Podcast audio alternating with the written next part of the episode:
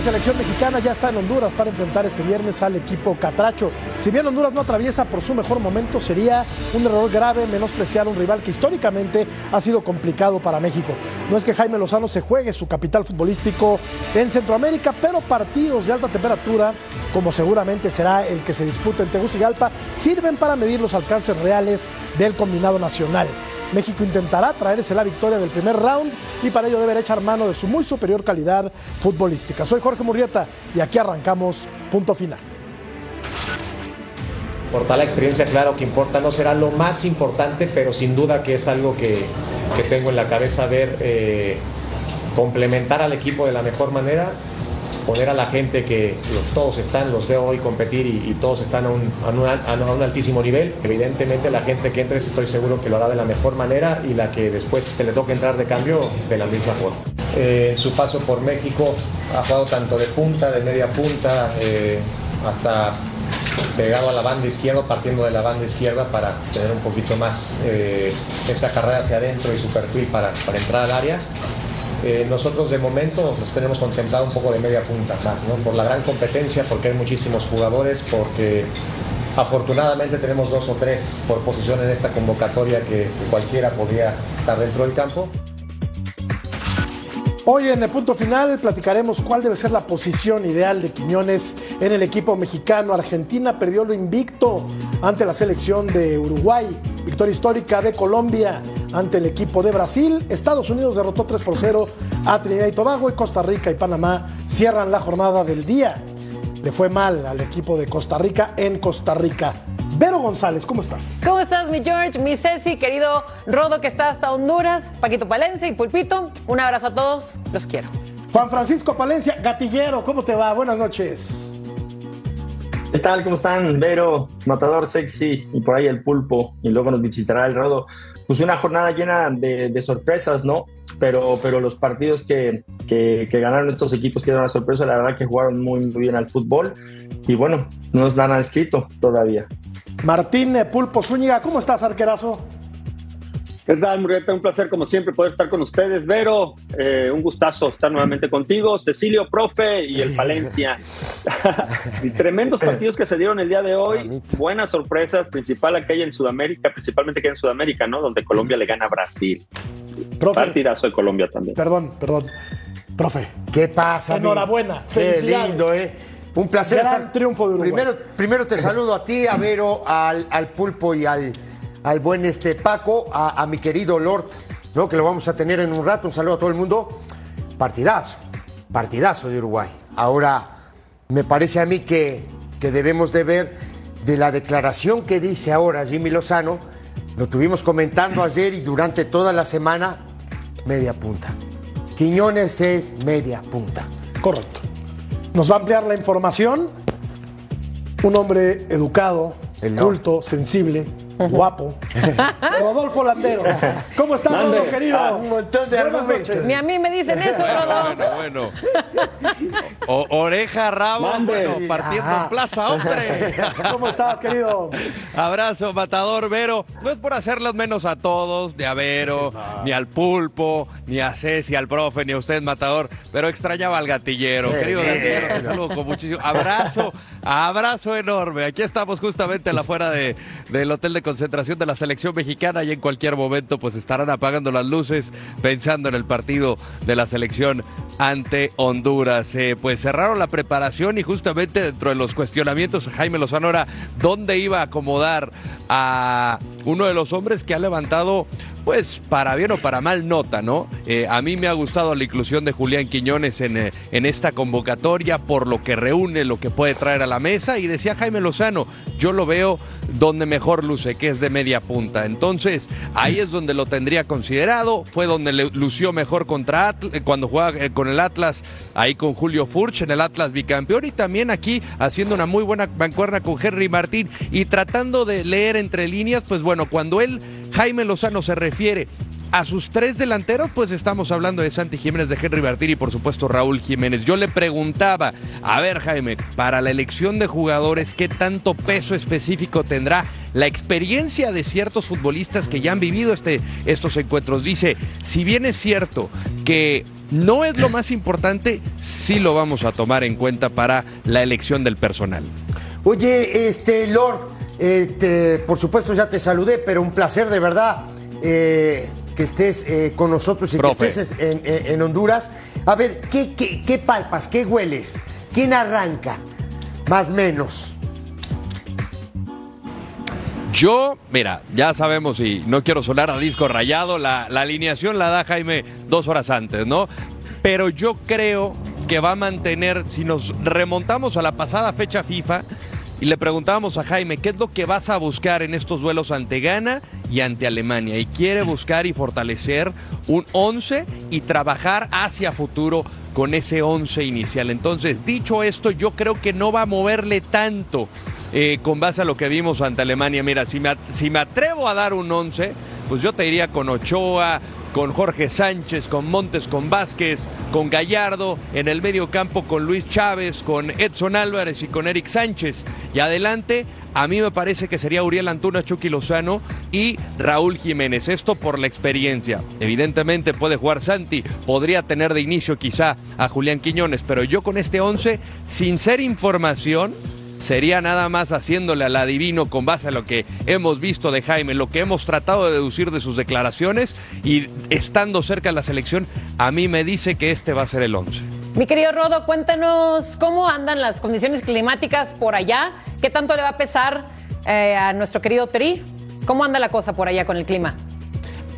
La verdad que muy, muy a gusto, mi querida Vero. La verdad que el clima ha sido fantástico, eh, muy fresco, no llega a ser ni frío, tampoco llega a ser muy caluroso. Lo cierto es que sí ha estado lloviendo de repente, una ligera llovizna, un promedio de 30 minutos. Parece que puede llover a la hora del partido este viernes. Eh, eh, vimos la cancha el día de hoy en el Nacional Chelato Cles. eh, es la mejor cancha que hay en Honduras y de hecho de las mejores que hay en Centroamérica. Eh, muy linda la cancha. Creo que la lluvia podría de alguna manera afectar el fútbol de los futbolistas de, mejor pie. En este caso, pues muchos de la selección mexicana y algunos de los, de los hondureños, ¿no? El caso de Luis Palma, de Andy Nájar, de Choco Lozano, pero me parece que eh, si en caso de que no haya lluvia, va a ser un partido lindo para jugar al fútbol.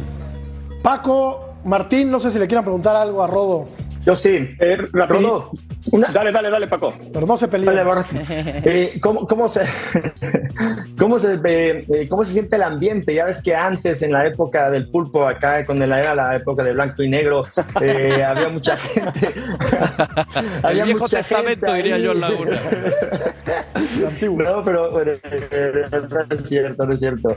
Eh, el ambiente, ¿cómo se ve? Estadio lleno, gente afuera de- de- del hotel, eh, cuando va el- la, la, eh, la delegación mexicana al, entrenamiento, ¿cómo, cómo, ¿cómo se siente ese ambiente ahí? ¿Se siente hostil? ¿Se siente amigable? ¿Cómo se siente? Te soy sincero, Paco, eh, muy distinto a lo que me ha tocado vivir en San Pedro Sula. Eh, te diría que es como si no estuviera ni siquiera la selección mexicana. Muy tranquilo, muy calmado. Anoche en la llegada, lo veíamos a las imágenes que tuvimos en punto final.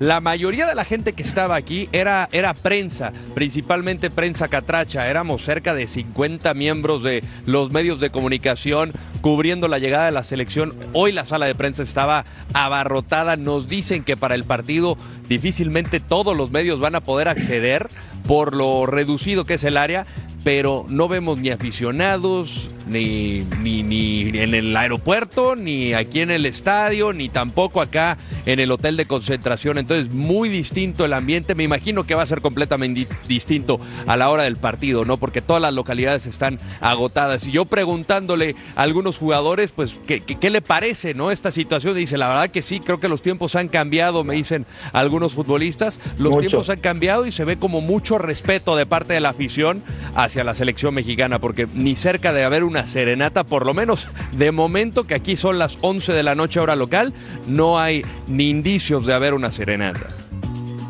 Rodo, eh, la percepción tuya de la prensa catrache en relación al positivismo. Creo que se están tirando, o sea, como que están muy contentos, principalmente por el tema de Palma, y el otro día los escuchaba y como que demasiado positivos, ¿no? Sí, sí, Pulpo, la verdad que, mira, te voy a decir una cosa, creo que la mayoría de la gente con la que he platicado ha sido, eh, digamos, generacional. Los niños les preguntas, oye, ¿cómo ves el partido? Y te dicen, no, Honduras va a golear 4 por 0, muy ilusionados. Pero ves, a la- a- a- a- digamos que a los mayores de 30, 40 años y, y- y la ven muy mal, ¿no? Pero sí están depositando gran parte de su confianza eh, en el orden que le pueda dar Rueda a esta selección, ya que el mejor fútbol que ha desplegado fue justamente cuando Reinaldo Rueda tomó las riendas en 2006, 2006-2007 de esta selección, eh, y, y obviamente Luis Palma, ¿no? Que es el jugador de moda, le dicen el bicho porque celebraba los goles como Cristiano Ronaldo desde el vida, y lo decían en tono burlesco, pero de repente empezó a crecer como futbolista, marcando goles importantes, hoy es jugador del Celtic de Glasgow, y le marcó al Atlético de Madrid justamente en Champions, y, y pues a la cree, ¿no? Acá la pregunta y justamente lo que muchos eh, colegas me expresan es mantener los pies sobre la tierra, porque es un jugador con muy buenas condiciones, eh, pero que hay que llevarlo paso a paso, ¿no? 23 años del bicho. Mira, Rodo, estamos eh, viendo en pantalla el posible 11 de la selección de Reinaldo Rueda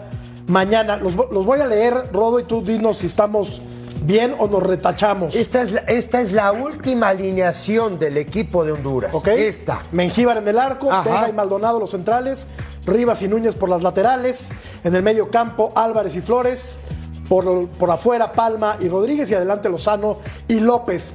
Más o menos podría ser este el once inicial rodo de la selección de Honduras. Sí, sí, por ahí yo creo que va a ser. eh, pues hay muchos inamovibles, ¿no? Me parece que Palma es uno de ellos. El caso de Denil Maldonado, hoy Rueda decía justamente que experimentó con Maldonado en la central, el futbolista del LAFC, con tres otros elementos a ver con quién mejor se adaptaba. Y luego lo de Mengíbar, pues es el arquero que vive un gran momento, ¿no? El, el arquero de Olimpia, que es el, el, el ahora equipo protagonista aquí en la liga hondureña. Eh, Quizá como relevo tienes el caso de David Ruiz, que pasa un buen momento con el Inter de Miami, que fue parte de estos jugadores como Kremaski, como Taylor, que al llegar Messi, al llegar Busquets, al llegar Jordi Alba, lograron potenciar ciertas virtudes. Entonces, pues ahí tendrá jugadores interesantes el profe Rueda para ver en un escenario que pues tendrá a toda la gente a su favor. Oye, oye, este Lord, decime una cosa. ¿Qué tanta falta le puede hacer Kioto a este equipo? Eh, pues mira, yo creo que del lado de experiencia, sin lugar a dudas, ya que si recordamos la última vi- victoria de Honduras sobre México, Kioto fue eh, uno de los anotadores. Sin embargo, el tema de la indisciplina lo, lo, ha, separado del plantel, ¿no? Eh, eh, de estos jugadores, pues muchos han tenido esas faltas. De hecho, Luis Palma, una indisciplina lo separó justamente de la convocatoria de Diego Vázquez y por eso no pudo estar presente en la Copa Oro. Entonces, al final, pues es decisión del entrenador. Yo creo que más por la experiencia que cualquier otra cosa, pero confía en lo que tiene con el Choco Lozano y como Luis Palma para conducir el atraque. Vamos a revisar los criterios de desempate para los cuartos de final de la Liga de Naciones de la eh, CONCACAF 2023. Uno, goles de visita valen doble si hay empate en el marcador global. Dos, si persiste el empate habrá tiempo extra con dos periodos de 15 minutos. Tres, en el tiempo extra no aplica la regla de gol doble de visita. Cuatro, en el tiempo extra se puede Bendito hacer una Dios. sustitución adicional. Cinco, si persiste el empate, hay lanzamientos desde los 11 pasos, o sea, tiros de penalti, pues para ponerlo, como Correcto. lo decimos tú y yo, vulgarmente. ¿Quieres En el barril. En el barril. No sé si tengas otra, barril. Paco. Aprovechen que Aprovechen que estamos. Yo este, quisiera preguntarle algo. Ahora yo me le meto a Paco. Eh, estábamos viendo ahorita algunas, algunas tomas de la cancha, Rod, y mencionabas que es la mejor cancha. Pero, por ejemplo, te pregunto, ¿es de qué tipo de pasto es? Porque puede ser estar, estar en muy buen estado, pero no ser del tipo en la que están acostumbrados Híbrido. los futbolistas mexicanos a jugar, del híbrido Bermuda, exactamente. Exactamente. Es de esa que es cortita, donde la pelota corre sin ningún problema. Este, porque es en la que están acostumbrados básicamente todos los Sí. mexicanos a jugar. Justamente, ese césped híbrido lo instalaron recién en verano, es de las canchas más novedosas que hay, es la mejor cancha que hay o de las mejores que hay en Centroamérica y no se pudo jugar en San Pedro Sula por precisamente el estado del terreno de juego, ¿no? Entre que ha sido descuidado y muchos conciertos no han puesto protectores sobre, sobre la superficie, ha mermado la cancha, entonces deja todo de que sea un beneficio o, o que perjudique a la selección mexicana, también termina por perjudicar a Honduras, entonces no estaba con condiciones de jugarse en el Olímpico y por eso regresan a este escenario 30 años después para enfrentar a México. Vamos a escuchar al técnico de Honduras, Reinaldo Rueda. Continuamos platicando. Bueno, la verdad que muy gratificante, ¿no? Que, que Julián se haya, se haya ganado esa posición, esa distinción de ser seleccionado mexicano. Creo que, que llegó en un buen momento, ha hecho un recorrido importante en el fútbol mexicano y ahora eh, tomó la decisión de aceptar esa, esa nacionalidad mexicana. Yo creo que todo va a pasar por cómo se inserta con los demás compañeros que tiene el profe Lozano ahí, ¿no? Eh, en qué posición lo ubica, quiénes lo acompañan, con quién hace a las sociedades, porque tiene primero una buena formación, un, buen, buen proceso de transformación, el que lo hizo ahí mismo en México, y ahora viviendo un gran momento en un gran club y con la distinción de estar en la selección mexicana. Es eh, Reinaldo Rueda, técnico de la selección eh, hondureña, con la mira puesta en el partido de este viernes, en el que el cuadro Catracho espera sacar un buen resultado. Para ellos, Rodo, un buen resultado sería un empate, quiero pensar. Sí, desde luego, y, y un empate eh, que, que no, no, pueda tener goles, ¿no? Por eso de la regla del gol de visitante. Yo creo que eso podría ser favorable y jugártela ya en el Estadio Azteca. Ellos estarán concentrándose precisamente en Cuernavaca, donde ya en algún momento ha sido también base de la selección catracha. Evitas la elevación o evitas la adaptación uh -huh. a la elevación de la Ciudad de México y de alguna manera te mantienes alejado, entrenas en Cuernavaca y ya en el día del partido pues haces el traslado al Estadio Azteca. Entonces no tienes ese tiempo de, de que te afecte la, la elevación de la Ciudad de México. Sí, porque son nada más, son en realidad son tres días sí. cuando te empieza a dar ¿no? la, el tema de la altura. Digo, entonces Correcto. tú llegando al mismo, a la misma, el mismo día del partido o horas antes del partido al, al, al, a la ciudad, no tienes problema ninguno. Así es este tema. Ha tenido una buena Correcto. vuelta con, con, eh, con Honduras Rueda, goleó a Cuba, empató, había empatado con Cuba, goleó a Granada, perdió con Jamaica y empató a ceros con la selección de Guatemala, Guatemala. en esta nueva etapa de un técnico avesado, un tipo que sabe de fútbol. Con que, muchísima que, experiencia. Con muchísima experiencia y que ahora tiene la encomienda, Vero, de eh, pues conducir los destinos de un equipo que se ha ido perdiendo en los últimos años, lamentablemente, porque había tenido una muy buena camada de futbolistas y ahora me parece que están apenas retomando. Claro, bueno, yo creo que definitivamente Rueda viene a eso y por algo es elegido para una segunda etapa. Tiene que venir a hacer cambio, tiene que venir a, convertir a, a, la H en, en, totalmente otra imagen a lo que eh, solía hacer anteriormente, ¿no? Eh, yo creo que, bueno, va a ser un partido interesante, más que nada porque después de estos reglamentos, después de que el gol de visita vale mucho, bueno, me imagino que esta H que también se considera por ser eh, jugador de meter pie, meter cuerpo, intensidad, y conocen perfectamente a esta selección, saben que también es una selección que está en transición, que está con caras nuevas, pues mira, imagínate que va a ser... Eh, muy intenso, así lo voy a llamar este partido, muy intenso. Eh, eh, más allá, digo, también lo que estás diciendo y para apuntar, digo, es una selección que está en recambio también, sí. ¿no? Digo, en pleno recambio y eso le puede costar trabajo a Rueda. Ahora, de la experiencia de este tipo es muy importante, tipo que ha planteado cualquier cantidad de partidos y, y, y más que todo en selecciones nacionales, ¿no? Digo, no es un dato menor, ¿eh? eh Yo te voy a decir una cosa, sí, no es que sea positivín, pero me han entrevistado un par de, de, de periodistas eh, hondureños y la verdad nos tienen bastante respeto. ¿eh? Eh, sí, sí tienen eh, como que la sensación de que, que bien lo dijo Rodi y lo apuntó muy bien, la gente ya, ya más madura no tiene mucha fe en que pueda sacar un resultado positivo me, Honduras contra, contra México, ¿no? Y bueno, yo creo que también los dos estamos en una transición, pero creo que nosotros tenemos mejor plantel. Yo también creo perfectamente claro. que, que, que, puede ser un muy buen partido, muy sí. buen partido, y con este potencial de, de delanteros que tenemos, sí. la verdad, juegue quien juegue, yo estoy súper tranquilo de que podemos marcar goles. Y esos goles de visitante a la postre es lo que nos van a dar el pase a la siguiente, a la siguiente fase. Tres de estos que vemos en pantalla, Martín son centros delanteros, Santi Jiménez, Henry Martín y Raúl Jiménez, Julián Quiñones, ya lo apuntaba Ceci en otro espacio, eh, se, se, siente más cómodo jugando atrás del 9, Irving Lozano por, por afuera, pero hay, hay más gente sí. en el ataque del equipo mexicano, César Huerta, Uriel Antuna, correcto, en fin. Piojo, eh, yo creo Alvarado. Que, afortunadamente. Correcto. Yo creo que Antuna, Antuna va a ser titular. yo también, mí. yo también. Yo, yo creo que la, el, la, la, pista que nos dio Rodo, creo que le, sí. le atinó. Ahí. Creo que por ahí va la cosa. Sí. ¿No?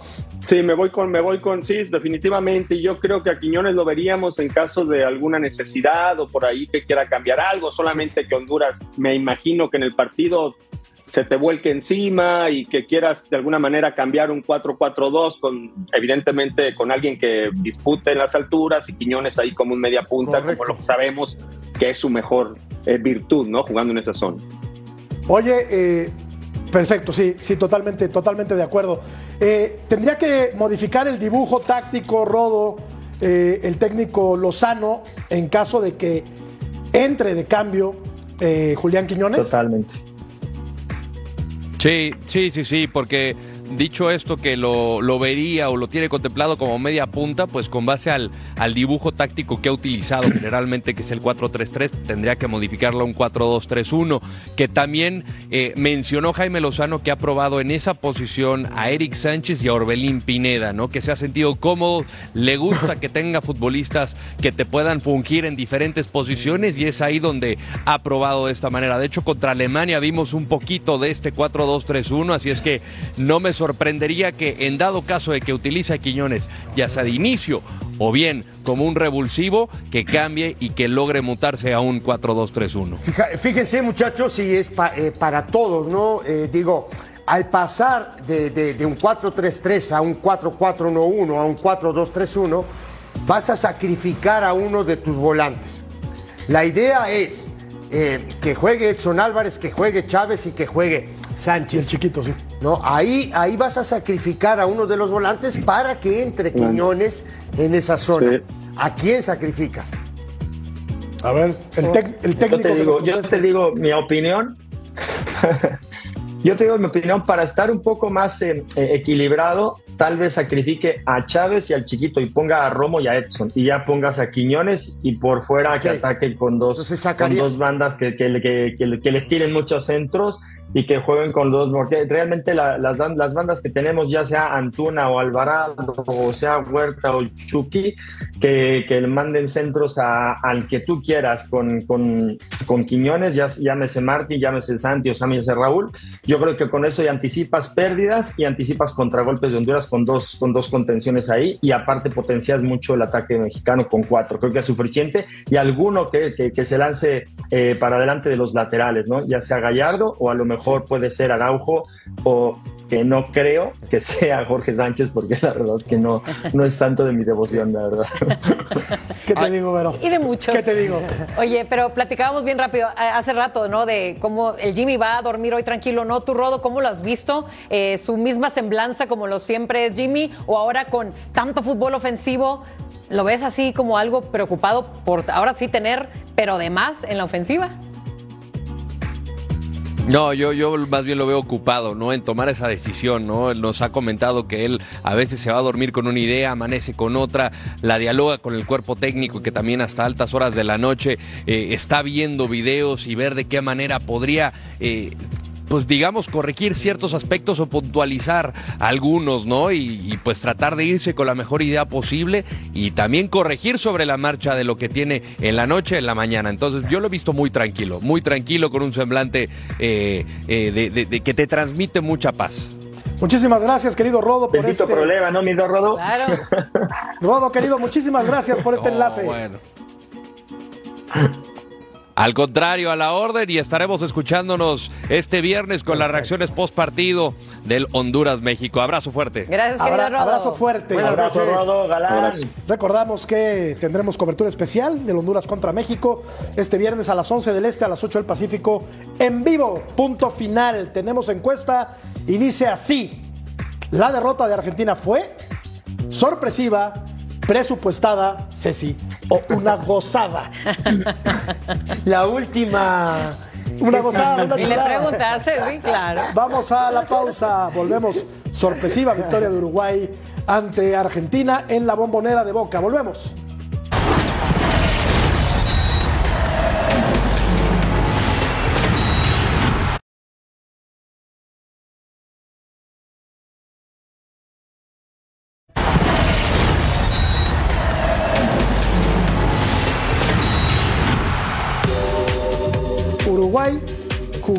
De forma muy, muy buena en la cancha de Boca. Fue y le ganó a Argentina, le quitó el invicto Argentina no perdía desde el primer partido de la Copa del Mundo. Esta es la primera de Darwin que tira por un costado, Ceci. Aquí se pudo haber abierto el marcador antes de los 10 minutos de partido. Planteó Bielsa un partido muy, pero muy inteligente y le ganó de cabo a rabo la partida a Scaloni. Sí, sí, le abrió las líneas de pase. Esta jugada ¿no? de línea es magnífica. Le abrió las líneas de pase, lo hizo desprotegerse, ¿no? En sus estructuras defensivas, ¿no? Eh, hizo que, que- que- que Uruguay tuviera líneas de pase, llegadas por los costados, mete a Araujo como, la- como lateral derecho, juega con Cáceres, Olivera y Viña, así, así fueron los cuatro defensores, Valverde, Ugarte, esta es una muy buena tajada Muy de buena, Rochet, muy buena. esto todavía en el primer tiempo. Por afuera Pelistri, que es titular. Por afuera Araujo, que es titular y sale lesionado. De media punta de la Cruz, que no para mí hoy no hace un gran partido. Y después estamos viendo aquí este tipo que categoriza ¿no? el ataque de, de- Uruguay ¿no? en un contragolpe donde Argentina estaba jugado, ¿no? jugado a tratar de empatar el partido una potencia impresionante, velocidad. Así jugó Argentina, este, así jugó Uruguay, perdón. Eh, ya lo dije, el, el de Uruguay, que fue con Rocheta, Araujo, Cáceres, Olivera y Viñas, Valverde, Ugarte, Pelistre, Araujo, De la Cruz y Darwin Núñez. Así jugó Uruguay. Tiene un magnífico No, equipo de fútbol. Extraordinario. No, pero no solo eso, sino que el, eh, el planteamiento táctico, la idea del tipo era no cercar a Messi, no dejarlo pensar y quitarle los circuitos. Y lo hizo. Porque la verdad en la mitad de la cancha, poco de McAllister, poco de Pau, de, de, de, De Paul, porque aparte de Paul se de tenía, se ¿eh? tenía que haber ido, ¿no? Después de esta falta que le hizo a Araujo, no del otro lado jugó Fernández, pero arriba González, eh, ¿cómo te digo? Le tapó esa vía González con Araujo. Cuando Araujo tú sabes que es un central, hoy lo habilita como lateral, hizo un partido extraordinario, hace el primer gol, ¿no? Hace el primer gol del partido, ¿no? Y me parece a mí que se lleva tres puntos de un notable partido, la verdad, y muy bien preparado por Marcelo Bielsa. Magnífico. Fantástico Magnífico partido. el planteamiento. Yo vi algunos futbolistas de Argentina Rayaron. ya muy le Otamendi, no sé cuánto tiempo le quede Vero en la selección argentina, pero eh, quedó evidenciado en el, en el- en el No, no, gol, y- de, en el gol de Darwin. Sí, y me, me- me faltó comentar algo. Si hoy, si yo tenía alguna duda de Cáceres, hoy chapó para el tipo, ¿eh? Partidazo. Chapo. Impresionante partido de Cáceres hoy. Y Vero, la clave fue secar a Messi. No dejaron jugar a Messi. No dejaron jugar a Messi, porque aparte Messi, bueno, estuvo presente todo el partido, eh, nos, nos sorprendió, eso sí fue una sorpresa, ¿no? El que Messi no haya podido hacer de las suyas, pero a ver, yo también le aplaudo este proyecto que trae eh, Bielsa porque es un proyecto lleno de juventud, eh, también fue un clásico lleno de regresos, pero que al final Argentina acabó opacándose y Uruguay acabó aguantando y acabó jugando muy bien. Y para empezar, Uruguay es ahorita la mejor ofensiva, ya con 10 goles a favor. Ojo, Paco, que Uruguay podría la próxima semana ser líder de la eliminatoria de Conmebol.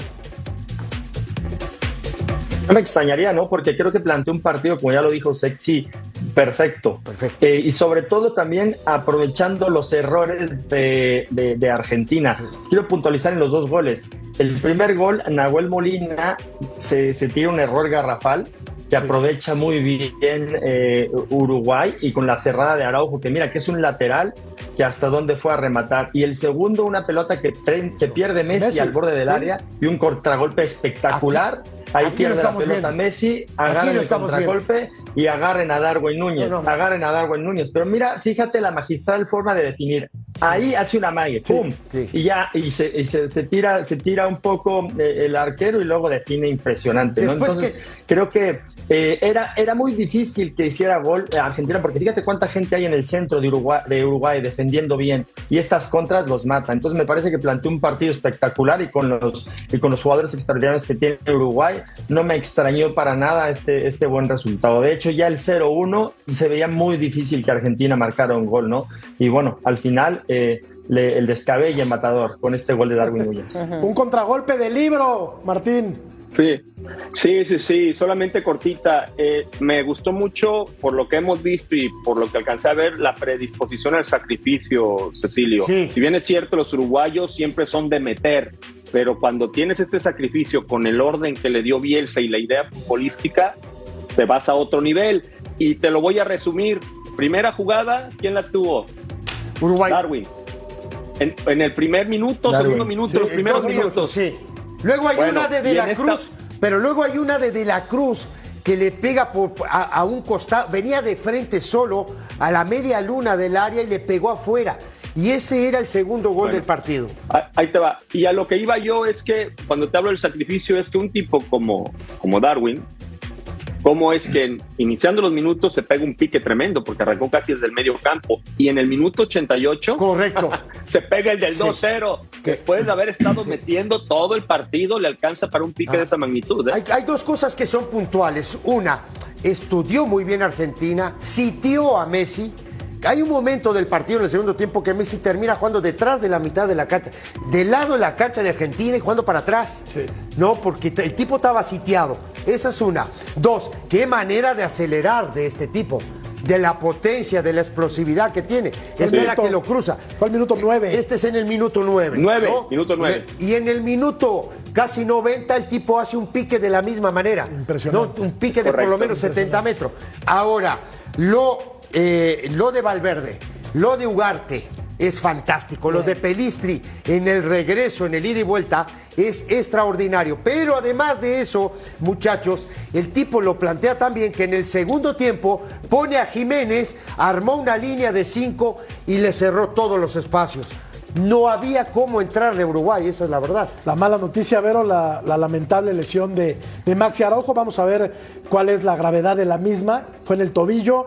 Yo no sé si hay intención de Rodrigo de Paul de lastimar al futbolista uruguayo, pero termina saliendo de cambio y en su rostro denotaba la frustración, la impotencia y la amargura, ¿no? Por salir lastimado de esa manera, lloraba y lloraba y lloraba el futbolista del Toluca. Claro, lamentable ese hecho, por supuesto. A ver, eh, muchos podremos tener diferentes ojos en cuanto a si fue con intención o no, pero bueno, a ver, eh, estás en una selección, ¿no? Que va eh, para arriba, para arriba y pues lógicamente nadie quiere salir lastimado de estas, ¿no? Pero sí, sí triste lo que le pasó a Bravo. Sí, y, dices bien, Ceci, o sea, De Paul estaba caliente, estaba molesto, desde el arranque del partido. Desde el arranque del partido. con Araujo, ¿eh? Con Araujo. No le estaban saliendo las cosas. Y yo no sé si hay intención o no, pero triste, triste. Números de Ronald Araujo con eh, la selección.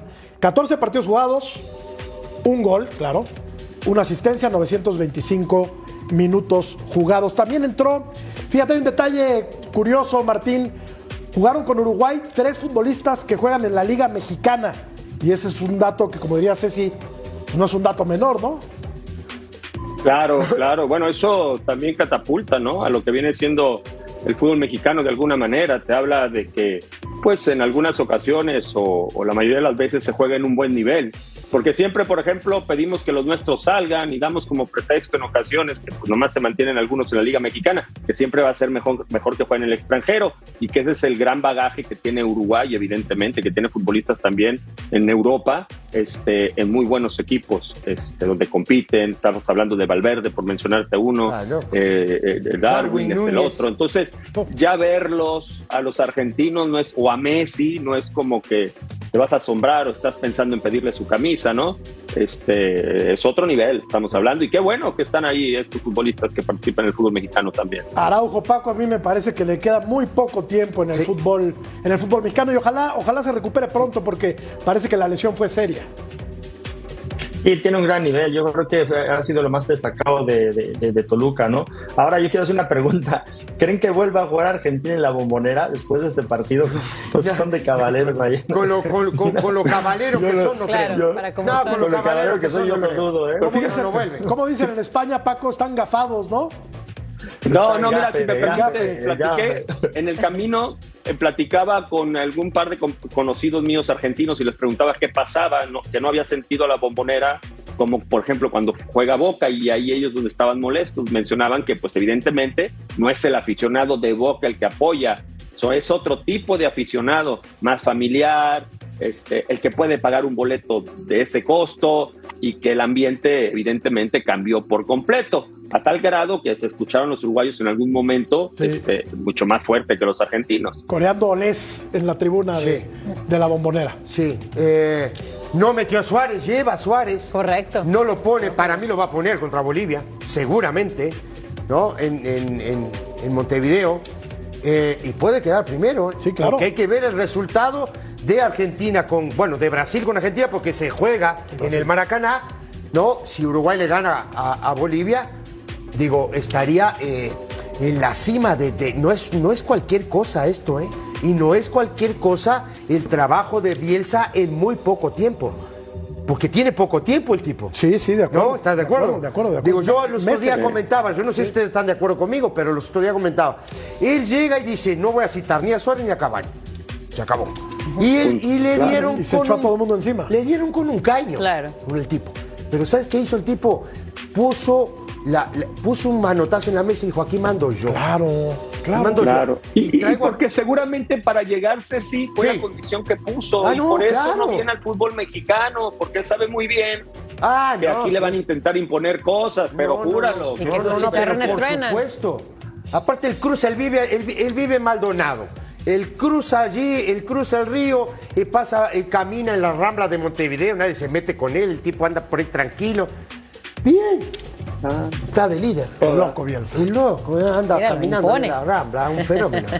Lo el amigo del ruso, el lo amigo del ruso, eh. Lo tuvimos acá y lo desaprovechamos. Totalmente de acuerdo. Dirigió al Atlas Y luego al América. también. Sí, Correcto. correcto. En los 90. Correcto. Se llevó a llovió. Villa, me acuerdo Paco, si no, estoy equivocado, se llevó a Al- Villa al español, español, ¿no? al español. Seguro, seguro. Sí, lo que pasa es que luego, luego se fue a la selección y lo dejó embarcado ahí con Lo de- Brindisi lo dejó tirado. día cuando lo regresaron. Nomás, no- nomás les recuerdo que les metimos de a 5 a su América y a su Atlas. Ahí está. Esa duele, esa duele, americanistas. La derrota de Argentina fue, la gente opina que una gozada, fíjate. Mirá. El 51% del público que ha votado opina ver La felicidad de la gente, ¿no? Gozada. Ahí andaba Ce- Ceci y los amigos No, no, yo no he votado, eh, productor, Por yo no he votado. Sí, No, no, no, yo con el 70 triunfo me quedo tranquilo. Feliz. Vamos a ir a la pausa y vamos a hablar de Brasil merecido. que volvió a perder. Volvió a perder. Y arrancó ganando. Volvemos y empezó ganando.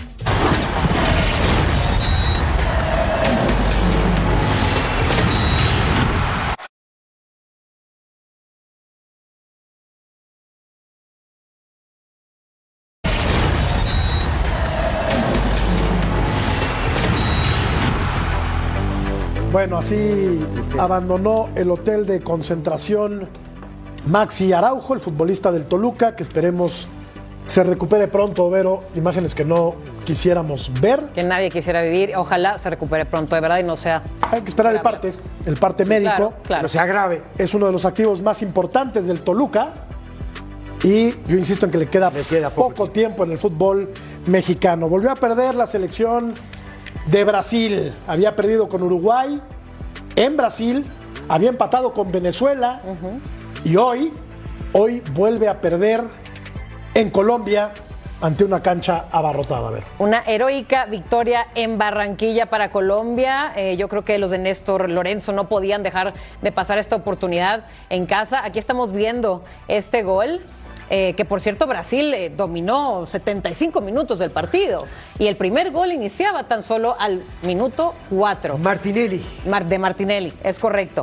Y pues bueno, yo creo que defendió al final tan mal que es por eso que lo acaba perdiendo. Lo mismo le pasó con Venezuela, ¿eh? aunque fue empate, pero así fue como, como se iba desvaneciendo Brasil en, en el, en el partido.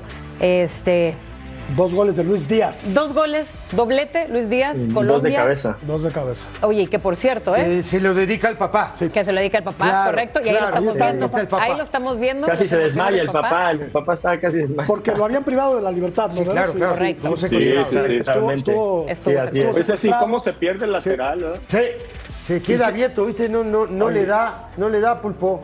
La- no, no, se defiende Sí, sí. muy mal Brasil. La calidad, Hoy jugaron, de, la calidad de. James, Sí. ¿no? Hoy jugaron no se Vinicius, pierde nunca. Vinicius y Rodrigo arriba, ¿no? Por los costados Rafinha y Martinelli. lastimó Vinicius. Martinelli. Sale Vinicius. Guimaraes Pero, y ¿sabes André. Aquí estamos El- viendo la. Sí, El, el partido, el partido yo lo estaba viendo y me, me da la sensación, como dice Dero, que domina tan fácil Brasil a, a- a Colombia que luego bajan las revoluciones totalmente y es cuando pone el acelerador Colombia, marca un gol eh, Luis Díaz, luego vuelve a marcar el otro y luego ya es tarde para Brasil cuando quiere. Y me parece que este, este, esta baja de intensidad y tensión que tiene Brasil ya no es aquel Brasil que ya eh, gana caminando. en cuanto bajas un poco la intensidad, y el otro equipo la mantiene, es, es, lo que le ha sucedido, porque Brasil, en los partidos que hemos visto en, de, de, eliminatoria, cuando está jugando seriamente, es un gran equipo y, juega muy fácil, llega a la, a la, portería rival con, con Martinelli, con Rafinha, eh, con el que tú me puedas poner eh, en la parte de adelante, ¿no? Pero sí, cuando baja las revoluciones es cuando le ganan y eso yo creo que es donde deben de tener muchísimo cuidado porque a lo mejor les pueden sacar un susto a otros equipos, no nada más y ahora esos con los que han jugado, ¿no? Venezuela, Uruguay y, y Colombia.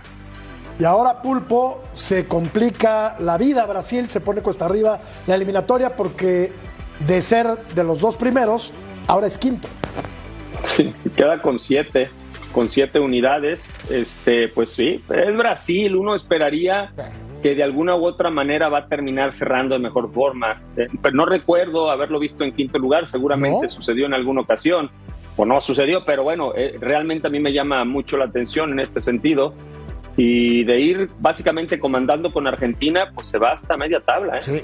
Y fíjate Venezuela ahí metido ¿eh? en la pelea. Pero, pero en, eliminatorias anteriores era 12, 13, 14 puntos de diferencia entre Brasil y Argentina y los demás equipos. Sí, sí, sí. La verdad.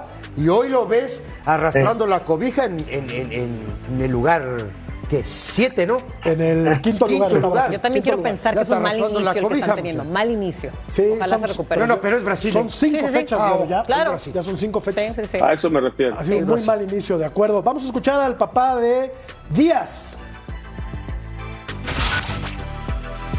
Porque hoy había un motivo para hacer gol y para festejar y ganarle a Brasil para que quede para la historia.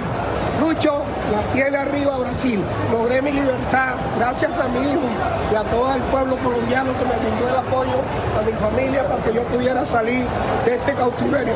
Que viva la libertad y que viva la paz para Colombia. Qué bárbaro, qué, qué motivas las palabras del papá de, de Luis Díaz, que aparte le regala a su padre un par de goles en una victoria importantísima para la selección eh, Colombia. Vamos a la pausa y vemos cómo a Estados Unidos se le complicó el partido, pero lo terminó resolviendo en ocho minutos. Volvemos.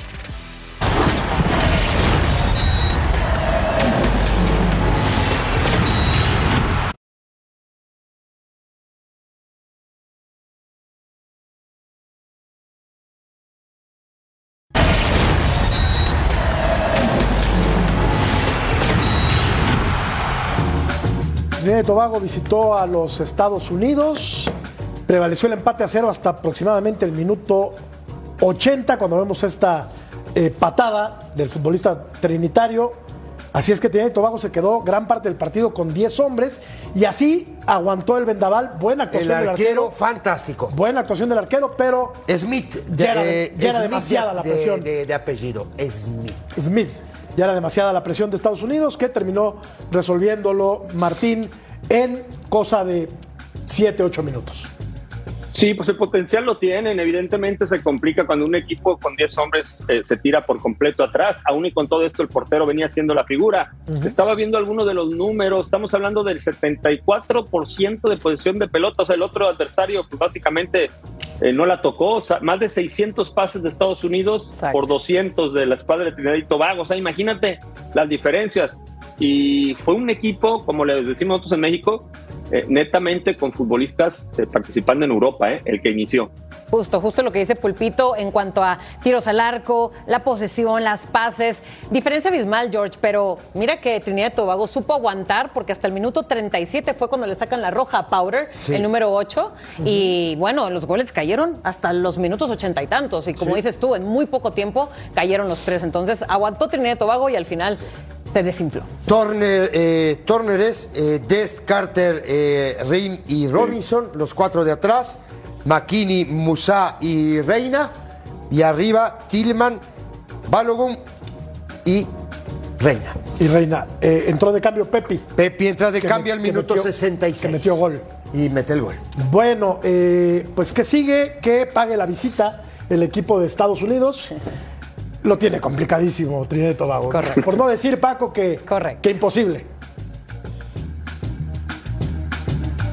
Eh, cuando le das la pelota a un equipo tanto tiempo, obviamente van a llegar los goles. Y luego ya cansado el equipo del 70 en adelante, corriendo tras la pelota todo el rato, pues es normal que con la calidad que tiene Estados Unidos este, haya sacado este marcador. No, ahora si marca un gol Estados Unidos fuera, se acabó la, la, la llave y, Sí. y- y chao por lo del gol de visitante, ¿no? Entonces ya es muy difícil dar lo de Trinidad y Tobago. Está sentenciada, me parece, la eliminatoria. Sí, Está en Vamos. el horno el equipo de. Exactamente. Exactamente. Que ya no se juegue entonces. Caras Pues sí. largas. No, sí, Que se juegue, que se Ahorrémonos juegue. tiempo.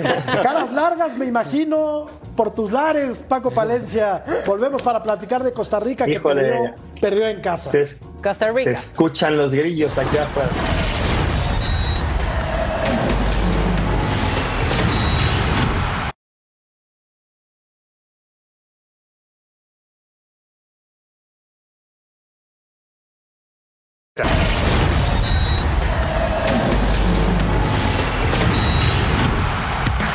¿Qué le pasó a Costa Rica, gatillero? Híjole, ya ni me digas, aquí se escuchan los grillos que todos están llorando y en casa ya guardaditos. Pues sí, la verdad que eh, empezó eh, muy, la verdad que el estadio Ricardo Saprissa estaba lleno, la gente estaba muy ilusionada con este cambio de, de entrenador, con, con Gustavo Alfaro que acababa de llegar. Pero se le acababan muy rápido los, los ánimos, ¿no? Marcó un, un golazo Murillo en al, al minuto 3 o 4 de la primera parte al, al gol. Eh, Cuatro. un golazo y después, pues la verdad que, que después se vino para abajo Costa Rica, por más que pudo, creo que Panamá tiene un muy buen equipo de muy buena envergadura y al final acabó abuchada la, la, la- la selección. Entonces, este, pues es una lástima porque ya lo veo difícil que puedan meter tres goles allá en Panamá. Bueno, tenemos que hacer una pausa. Ya regresamos a punto final.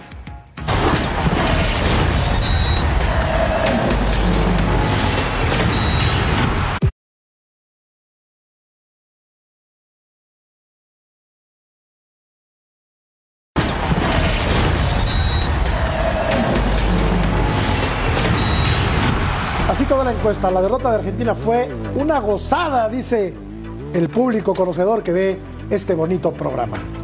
Pues ya nos vamos. Todo por hoy. Mi querido Pulpo, gracias. Un placer, un placer, buenas noches. Paco, gracias. A descansar. Gracias, Berito. Gracias, Un abrazo, George, un que estén muy bien. Siempre. Un placer estar Sexy, con ustedes. un lujo. Hasta luego. Gracias. Pásenla muy bien. Hasta, próxima. Buenas Hasta la próxima.